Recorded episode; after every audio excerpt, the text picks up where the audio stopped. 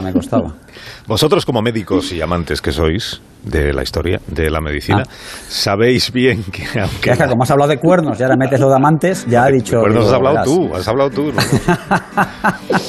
Eh, vamos a contar una historia Tienes que un tiene que problema, ver, Jesús. una historia que tiene que ver con la historia de la medicina. que, Aunque las plagas y las epidemias están con nosotros casi desde el principio de los tiempos, la epidemiología en realidad es una ciencia bastante joven y reciente. Hoy Javier Cancho quiere hablarnos de esto, de un colega vuestro que se llamaba como el de Juego de Tronos, Jon Snow, un médico de la Inglaterra victoriana que se obsesionó con el cólera, era la epidemia que por entonces estaba castigando Londres, e hizo grandes descubrimientos. Le costó mucho que los científicos de su tiempo aceptaran sus teorías. Hoy en Historia de con Javier Cancho, la historia de un médico llamado Jon Snow.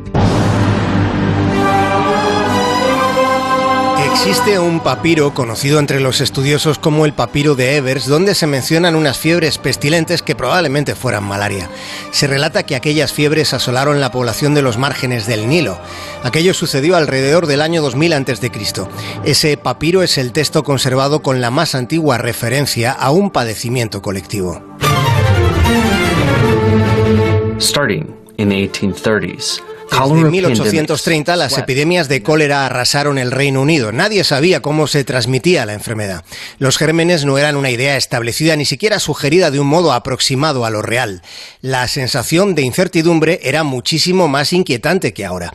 El asunto se convirtió en una obsesión para un médico de Londres que quería saber por qué. Estaba determinado a averiguar cómo se propagaba aquella enfermedad tan devastadora. El nombre de aquel médico era John Snow. You're Ned Stark's bastard. Why do you want to join us, Jon Snow? El hombre que regresó de entre los muertos en Juego de Tronos se llama igual que el doctor del que nos estamos acordando. Jon Snow fue alguien crucial en la historia de la medicina porque fue el primero en rastrear los últimos pasos dados por los muertos del cólera.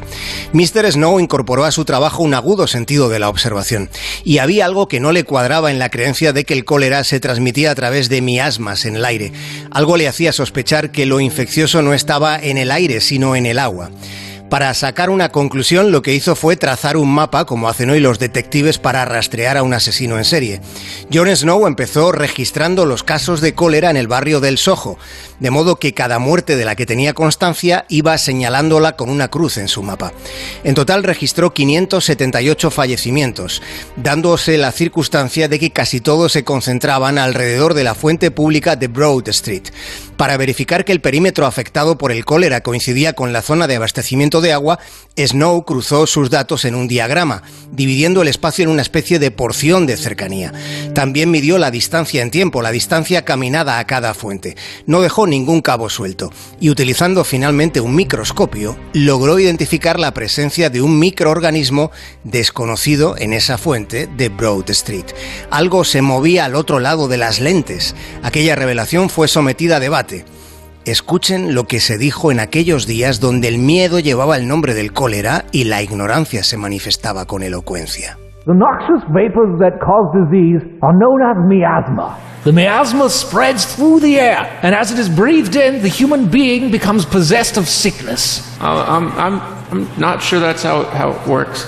You know nothing, Jon Snow. Usted no sabe nada, le espetaron a Jon Snow los que defendían que el cólera se transmitía por las miasmas del aire.